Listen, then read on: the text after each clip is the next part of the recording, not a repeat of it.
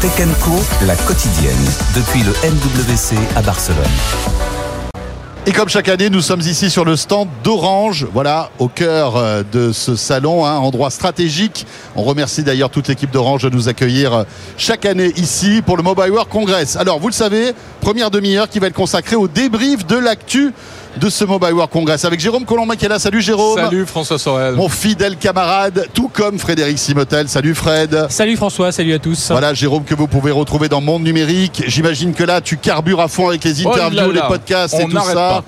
Voilà, et puis Fred Simotel, tu es avec nous évidemment pour euh, débriefer l'actu de Tech Co la quotidienne, mais tu es là aussi le week-end prochain pour Tech Co Business. Exactement, on reprendra la, toute la partie B2B de ce salon qui est très importante. Voilà, alors bien sûr, le Mobile World Congress, euh, c'est un peu le grand rendez-vous de l'année des télécoms hein, depuis de très très nombreuses années. Euh, sauf que ce salon évolue euh, évidemment d'édition en édition parce que c'est comme ça. Hein. Le CS aussi a évolué hein, ces dernières années. Fred, peut-être petite carte postale du, du Mobile World Congress pour débuter. Est-ce que c'est un salon qui a toujours la cote finalement?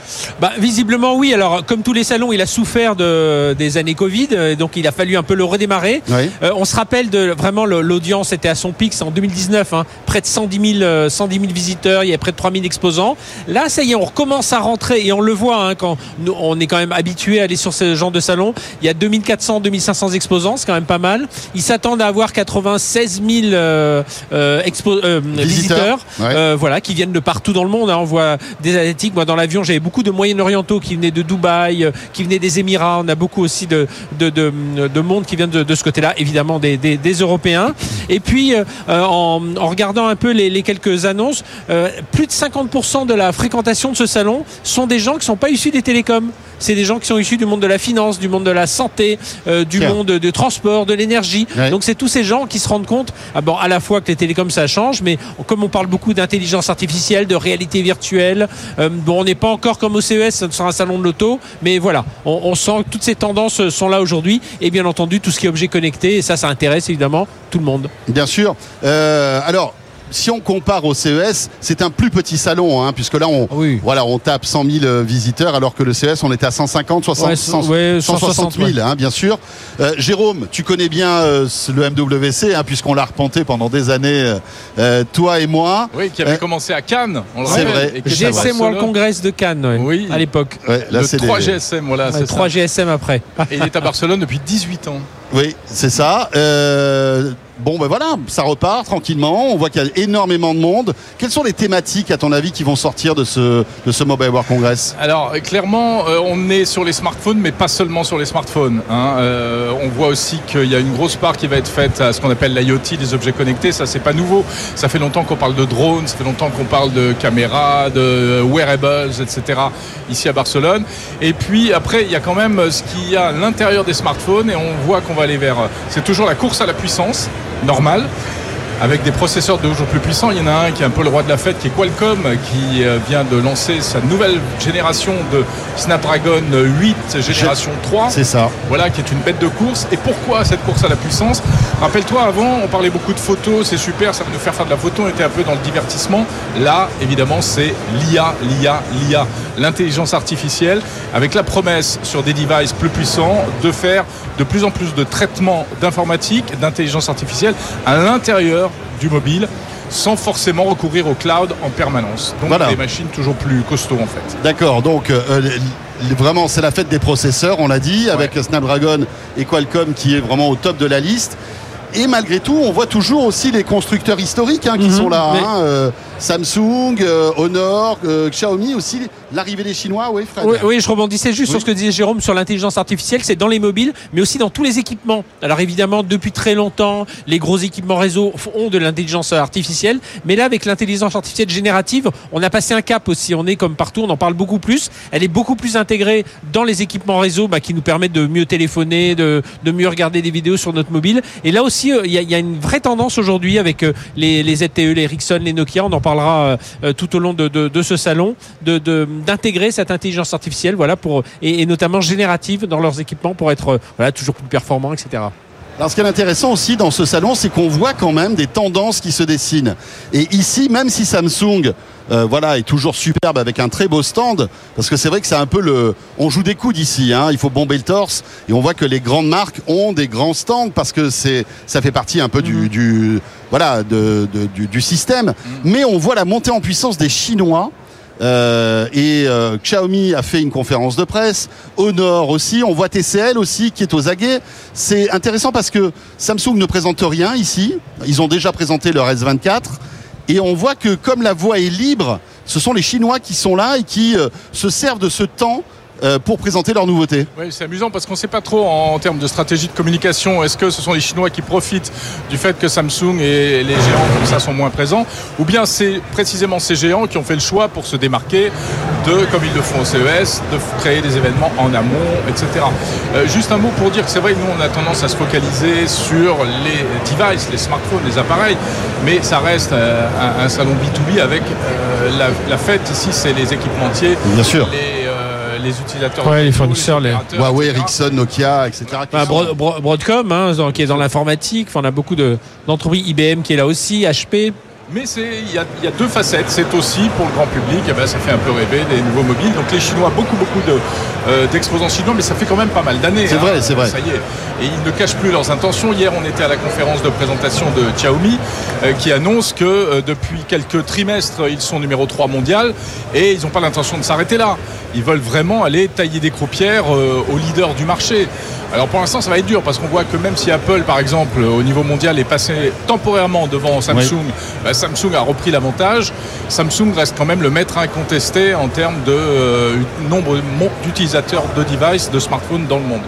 Et puis il y a Honor aussi, hein, qui est un, on va dire un spin-off de Huawei, euh, qui s'est dégagé en fait de Huawei il y a quelques années de cela, pour ne plus euh, subir en fait toutes les euh, toutes les restrictions euh, Mhm. dues euh, en fait à la, à la réglementation américaine, ce qui fait que maintenant Honor est un est un constructeur qui a Google, qui a tous les services, etc., etc., et qui lui aussi veut euh, avoir des parts de marché importantes dans le monde du, mo- du mobile. hein. Ils ont annoncé là aussi de nouveaux mobiles. Après, moi, je m'interroge, est-ce que les Chinois aujourd'hui sur le marché européen euh, sont véritablement traités comme les autres, comme les Coréens, comme les Américains? Pas sûr, parce qu'il y a quand même derrière des enjeux géopolitiques, il y a des enjeux, on sait qu'il y a, il y a une espèce de, de- de menace latente, de... euh, Ouais, une méfiance, on peut le dire. hein. Voilà, Ouais. exactement, c'est le mot. Il y, a, il y a de la méfiance, donc c'est quand même plus Mais dur. Moi, moi, je discutais ce matin parce qu'il y, a- il y a China Telecom qui est là aussi avec un stand. euh, Alors, on, se- on se retrouve euh, dans un jardin chinois. Enfin, c'est c'est assez impressionnant ce qu'ils ont mis en place. Et je discutais avec quelqu'un de China Telecom. Il me disait qu'en fait, là où ils mettent aussi l'accent en Europe, c'est qu'en Europe, les règles sont claires. Euh, voilà, même si elles sont pas toujours en leur faveur. Elles sont, moi, on peut les, les identifier clairement. Il dit aux États-Unis, tout d'un coup, on a un Trump qui arrive, qui dit allez, je bloque ça, et TikTok, je vais les racheter. Enfin, TikTok, il faut les faire racheter par les Américains. Huawei, vous me les enlevez. Euh, et ils disent qu'est-ce qui va se passer à la prochaine euh, investiture américaine? Est-ce qu'ils vont pas dire tiens, bah, ZTE, pareil, euh, euh, on veut plus de ça, on veut plus de ça, alors que en Europe. C'est compliqué aussi quand on est chinois, euh, plus compliqué sans doute que quand on est euh, coréen ou taïwanais, mais au moins euh, il y a des discussions qui peuvent être faites. Il y a une, il y a une euh, voilà, enfin il y a, il y a des il y a des règles claires établies. Même si les règles changent, elles changent pas du jour au lendemain comme aux États-Unis. Hmm. Ce qui est intéressant aussi, c'est que bien sûr, il y a aussi tous les opérateurs qui sont là, euh, les opérateurs télécoms. Et on a l'impression qu'ils viennent un peu faire leur marché ici. Euh, Ouais. Ils discutent avec les constructeurs de smartphones. Ils discutent aussi avec les équipements anti-réseau parce que, évidemment, quand on est opérateur télécom, la, la préoccupation première, c'est le réseau. Il faut monter en puissance. Tout à l'heure, on parlera de la 5G, hein, mais il faut monter en puissance. Il faut s'intéresser aux dernières technologies. Et on est sur le centre d'Orange ici. Euh, voilà, tous les, tous les dirigeants d'Orange ne font que des rendez-vous avec euh, bah, les personnes qui comptent. Ah oui, et puis alors en plus, ils vivent quand même une période euh, euh, voilà, qui est délicate. Les opérateurs, ils sont dans une transformation depuis quelques années. Ils sont dans la virtualisation de leur réseau. Euh, Aujourd'hui, un réseau télécom, c'est plus euh, uniquement des tonnes de cuivre, c'est même de moins en moins du cuivre. Eh oui. Et c'est de plus en plus du cloud, et c'est de plus en plus de l'IA. Et en même temps, il faut arriver à tirer, euh, à ce qu'ils tirent leur épingle du jeu commercialement. Il faut qu'ils puissent gagner de l'argent avec ça. Hein, on le sait, la hantise des opérateurs, c'est d'être simplement des fournisseurs de dump pipes, des, des, tuyaux oui, bêtes hein, ben, qui, servent juste à faire passer de l'information qui leur appartient pas. Donc, comment monétiser cette infrastructure? Et c'est là où l'innovation euh, le permet, et c'est ce qu'ils viennent chercher aussi également. C'est un casse-tête, hein. Fred, ça pour les opérateurs. C'est un casse-tête. En fait, ils ont, ils ont deux grandes. Ils travaillent euh, dessus, ce que dira Bruno Zerbib, le, patron de l'innovation, qui sera, euh, bah, qui sera ce week-end sur euh, dans Tech Co Business.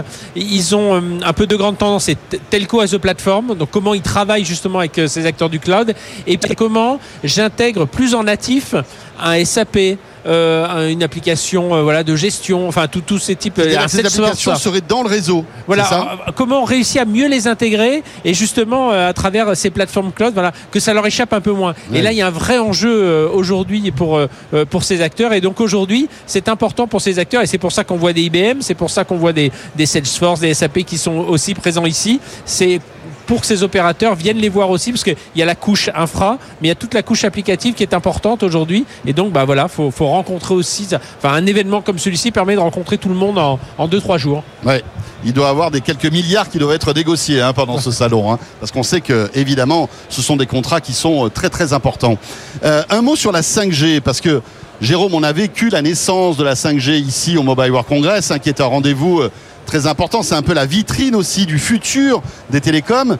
Et on en parle beaucoup moins. Alors, je ne sais pas si c'est parce qu'elle est rentrée dans le quotidien de, tous les acteurs d'ici. Est-ce que c'est parce que ça marche pas si bien que ça? Est-ce qu'on n'arrive peut-être pas à la, comment dirais-je, à la, à la monétiser, en faire quelque chose la promesse qu'on nous donnait il y a encore 3-4 ans. Qu'est-ce que vous en pensez en fait Alors j'ai l'impression, si je comprends bien, elle se porte pas si mal que ça la 5G en réalité. Parce que là j'ai trouvé des chiffres qui évoquent donc euh, à fin 2023 1 milliard et demi d'utilisateurs dans le monde. Ça devrait dépasser les 2 milliards à la fin de l'année 2024 et c'est en réalité une adoption beaucoup plus rapide que la 4G et encore beaucoup plus rapide que la 3G. Donc en fait, la 5G, elle rentre vraiment visiblement dans sa phase de maturité en termes d'utilisation et ça va pas si mal. Mais sauf que bon, bah voilà, on passe un, parfois peut-être un petit peu à côté. Oui, et parce qu'en plus la 5G finalement, on l'utilise, mais sans l'utiliser. C'est-à-dire que qu'on soit en 4G ou en 5G, pour le grand public, c'est pareil finalement. Hein, les performances sont à peu près équivalentes, mais en fait, il y avait énormément de promesses pour le pour le B2B dans la 5G. Est-ce que cette promesse est tenue aujourd'hui? Ben, elle, est tenue, à part que les entreprises tardent quand même à, y aller. Mais on, regarde juste dans ce G inscrit, mais voilà, c'est pas les, les, grands 5G comme, comme à une époque. Mais justement, je pense que ce que dit Jérôme est important, c'est que ça y est, elle est établie, elle est là. On essaie maintenant de vendre au-dessus. Euh, on essaie de vendre la partie logicielle, la partie applicative. Et hum, par contre, il y a une petite déception côté entreprise. On aimerait que les entreprises y aillent beaucoup plus vite. Et pour l'instant, on voit que euh, bah, euh, souvent, lorsqu'on demande aux opérateurs, hein, que ce soit Orange, que ce soit celui avec qui on est cousin BFM SFR, que ce soit avec d'autres, on nous sort toujours un peu toujours les mêmes les mêmes POC, les, les, mêmes démonstrations. alors des choses qui sont à, Dunkerque, avec ArcelorMittal, avec la 5G industrielle, comme voilà, la 5G industrielle. Et ça tarde un peu à rentrer dans les entreprises. Alors, peut-être qu'on a aussi une industrie 4.0 qui n'avance pas aussi vite que, prévu, aussi, vite que prévu. Parce qu'il faut rappeler que la 5G notamment la 5G millimétrique permettra d'avoir des connexions au très haut débit euh, dans des bâtiments même des bâtiments euh, des, centrales électriques des centrales nucléaires choses comme ça. Donc on, voit toute l'importance de, cette de cette technologie. Mais c'est sûr que là au niveau euh, au niveau professionnel elle a encore un peu de mal à à, percer. Jérôme oui, euh, c'est sûr qu'il faut inventer les usages, on, le sait en fait depuis le début. Après, euh, la 5G, il y a eu beaucoup de buzz parce qu'on en a fait un produit grand public, mais euh, il y a tout ce qui se passe en, il y a tout ce qui se passe sous, sous le radar en, réalité. Hein. Et ça reste, en tout cas, il faut noter qu'il n'y a pas vraiment de déception du côté des utilisateurs par rapport à la 5G. Elle tient ses promesses. Ça, c'est quand même important en termes d'efficacité, de, débit, de réactivité, etc. Maintenant, c'est peut-être parce que les, réseaux 4G sont bons, parce qu'il y a beaucoup de concurrents aussi. Il y a toutes sortes de Wi-Fi euh, divers et variés qui se mettent en œuvre, euh, des réseaux propriétaires. Bah, euh, elle est peut-être moins essentielle, mais c'est un peu le, c'est un peu le, truc du, riche, quoi, la 5G. Ouais, puis c'est-à-dire qu'on a cette difficulté, nous en Europe, c'est on est 27 pays. Avec à chaque fois trois, trois opérateurs par pays. Voilà, ça fait 90, 90 opérateurs. Et pour une entreprise qui veut mettre de la 5G, bah, il faut quatre voir opérateurs en France en plus. Quatre opérateurs en France. Alors certains, ils ont des. Là, là, on va le voir. tu recevras Christelle Edman, la patronne d'Orange. Orange vient d'avoir l'accord pour acheter l'opérateur Massmobile espagnol. Donc on voit, on voit aussi Xavier Niel de son côté qui essaie aussi d'avancer, de pousser ses pions. Qui a annoncé qu'il prenait des parts dans Télé 2. Voilà, exactement. Tout est en train. Il a raté Italia, il va hmm. Essayer d'aller au Portugal. Enfin voilà, tout le monde essaie d'avoir ses alliances. Mais pour une entreprise, euh, bah, c'est compliqué de, se dire tiens je vais me lancer. Alors si j'ai mes usines en Roumanie en Bulgarie euh, trouver les bons alors certes des Orange des CFR ont leur euh, ont leur partenaire un peu partout. Mais voilà ça peut freiner aussi un peu l'envie d'y aller. Enfin l'envie d'y aller. On sait qu'on va y aller mais le, la façon d'y aller la démarche pour y aller beaucoup plus vite. Et eh oui. Mais après on vit aussi dans un contexte où ce marché des, des, télécoms est en train de bouger. On voit, tu le disais, euh, Mass Mobile qui va fusionner avec Orange en Espagne. On voit que ça bouge aussi au niveau européen avec Xavier Niel qui essaie de, poser ses pions. On, a, on, assiste aussi à une consolidation de ce marché des télécoms. Hein. La, on a pris la, la, poste mobile, Oui, la poste mobile. Bouygues voilà, se positionne dessus avec euh, près d'un milliard, je crois 950 millions, ils veulent racheter ça. Donc euh, c'est notre souci. Hein. Aux États-Unis, euh, il y a quatre opérateurs. Euh, en Chine, il y a deux opérateurs. Euh, voilà. Nous, nous, on doit vivre avec tous ces opérateurs qui, qui bah, pour passer mon expression, qui se tirent la bourre entre eux aussi. Hein. Donc. Ouais, mais ce qui était positif, c'est qu'on a quand même eu toujours des télécoms qui étaient plutôt bonnes en Europe et notamment par rapport aux États-Unis. Rappelez-vous, hein, on parle de zones blanches en France, etc. Mais aux États-Unis, ça n'a pas toujours été formidable, ni en termes de qualité de service et tout. Et on a, on a quand même toujours été euh, assez en avance et à un certain niveau de qualité qui était vraiment appréciable en Europe. Hein. Et puis il y a aussi la guerre des prix hein, qui, est, qui est particulière au marché. Alors évidemment, il y a la guerre des prix partout, mais en France, les télécoms euh, sont dans une situation ou grâce ou à cause de Free Mobile qui a cassé les prix et aujourd'hui encore, il y a une guerre des prix. Je ne sais pas si vous avez vu, mais il y a des promos tout le temps pour avoir, euh, je sais pas moi, 100 gigas à 10, à 10 euros par mois. Enfin, on, est dans un pays en France, on s'en rend pas compte. C'est des promos qui, est, qui est incroyable en fait. On, a un pouvoir d'achat télécom, euh, nous clients français, qui est dingue. et, comparé à des abonnements effectivement aux, aux, États-Unis. Mais euh, voilà, c'est là où on bah, on pêche un peu ensuite dans la capacité d'investissement parce qu'investir, il faut déjà investir dans l'infrastructure, mais on attend d'un acteur bah, comme Orange qui nous héberge là euh, aujourd'hui, qu'il investisse aussi dans l'intelligence artificielle, qu'il investisse. On se souvient de l'ancien euh, CNET hein, qui était notre centre de développement euh, télécom, de là où, sont nées des technologies qui ont donné lieu plus tard au GSM, enfin au, mobile, il y a eu tout, même à la, fibre, il y a eu plein de eh technologies. le contexte n'était pas le même. Voilà, le hein. contexte n'était pas le même. Mais... tu as des dizaines de milliards de dollars qui sont déversés sur des technos là où je pense aux États-Unis. Euh. C'est là où je pense qu'il doit y avoir une frustration quand on est un opérateur, c'est que hmm. on est à la base de tout ça, mais on voit un peu tous ces investissements quand on entend euh, Sam Altman qui nous dit moi je cherche 7000 milliards, mais euh, on imagine Chris Ellenman dire bah, moi je cherche 4000 milliards pour investir dans l'IA et le machin et on, peut sentir une certaine frustration des opérateurs qui, sont pourtant un élément fondamental de, cette économie. Mais c'est vrai. Et on peut, on peut dire qu'ils se battent pas à armes égales. Euh, sur plein de domaines. Alors, euh, on pourrait évoquer, j'en parlerai tout à l'heure à Chris Ellenman, les connexions par satellite qui aujourd'hui sont en train d'exploser. Euh, on a Elon Musk, bien sûr, mais pas que. Hein. On, sait que Jeff Bezos avec Kuiper est en train de préparer son réseau. donc voilà, le, les Indiens, et puis bon, alors on risque d'avoir aussi notre réseau européen avec OneWeb, mais ça bouge aussi de, dans ce niveau-là. Et la plupart du temps, les opérateurs ne sont pas présents dans, ces, dans ce type de connexion. Sauf Orange avec euh, une connexion avec un, satellite qui est géostationnaire, qui est une autre offre. Euh, mais c'est vrai que. Oui, oui, ils travaillent là-dessus depuis pas mal d'années quand même, hein, euh, sur le, le, satellite. Mais on retombe toujours sur les mêmes histoires. Euh, on n'a pas les mêmes moyens. Alors après, on a d'autres avantages. Euh, l'innovation, la réglementation, qui aussi bah, est une forme de défense par rapport à, ce tsunami qui peut venir d'autres d'autres continents. Je ne sais pas si vous vous souvenez, mais il y avait enfin une, volonté de la part des opérateurs. C'était il y a un an ou deux de demander de l'argent en fait aux, opérateurs américains, non pas aux opérateurs américains, mais aux distributeurs américains, que ce soit Netflix, euh, Meta, Google, Microsoft, etc., pour que justement ils compensent en fait toute la bande passante qu'ils prennent avec leurs services. On en parle un peu moins de tout ça. Est-ce que parce que bah, finalement, euh, bah, voilà, c'est encore un, ça va être encore une bataille Europe-États-Unis et que ça va nous retomber sur le nez avec d'autres taxes qui vont arriver pour nous. Bah, ils, vont dire que c'est eux qui déploient les, grandes, euh, les grands câbles fibre optique sous-marins que c'est Facebook, c'est Google qui financent tout ça. C'est vrai tu as euh, raison. là aussi, ça euh, change. Bah, voilà, Avant, c'était les opérateurs télécoms. Bah maintenant, c'est Google les maintient. et Meta qui, euh, et, Orange Câble maintient ses câbles. mais, bah oui, mais il faut, il faut parce que là, il y a des questions de souveraineté. Mhm. Mais c'est sûr que cette histoire de faire payer les gros utilisateurs, c'est vraiment un double tranchant. C'est pour ça que les Européens et même les Français n'arrivent pas à avoir une position fixe là-dessus. Mais le sujet n'est pas enterré. Il revient régulièrement. Il y a eu encore des développements il y a quelques, il y a quelques semaines.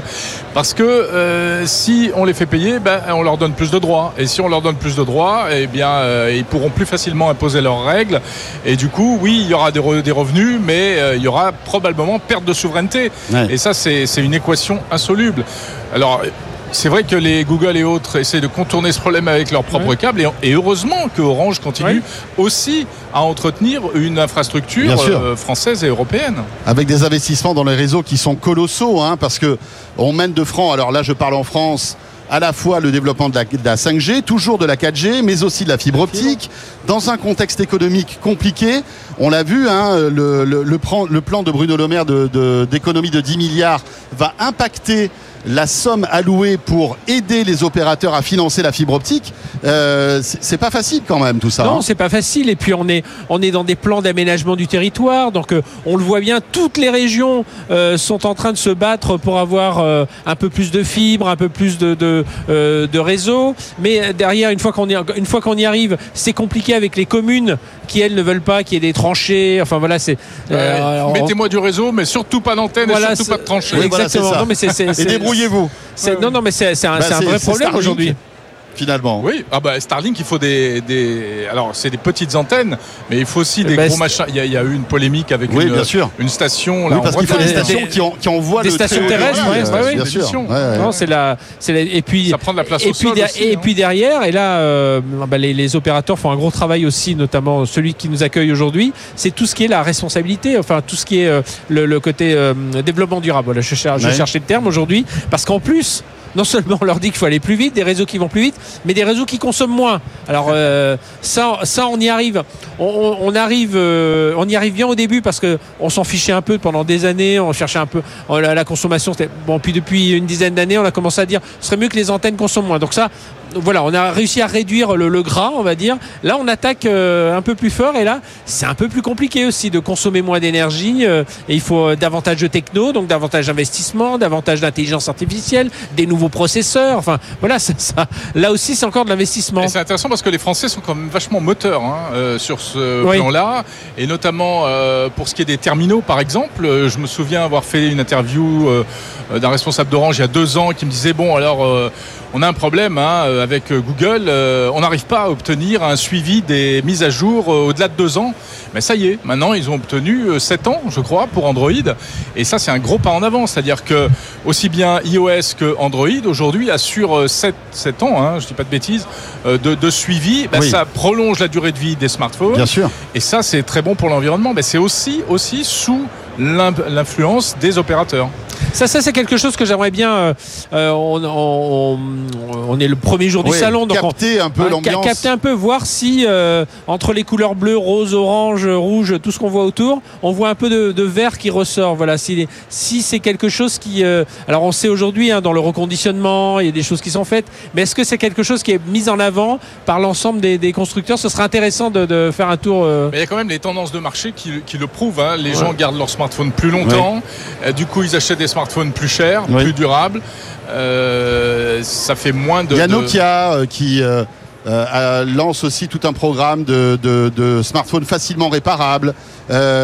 plus durables, etc., etc. Ils se lancent là-dessus. Enfin, en tout cas, la marque HMD, hein, qui est en fait un spin-off de Nokia qui fabrique des téléphones sous la marque Nokia. Intéressant tout ça. Merci beaucoup à tous les deux.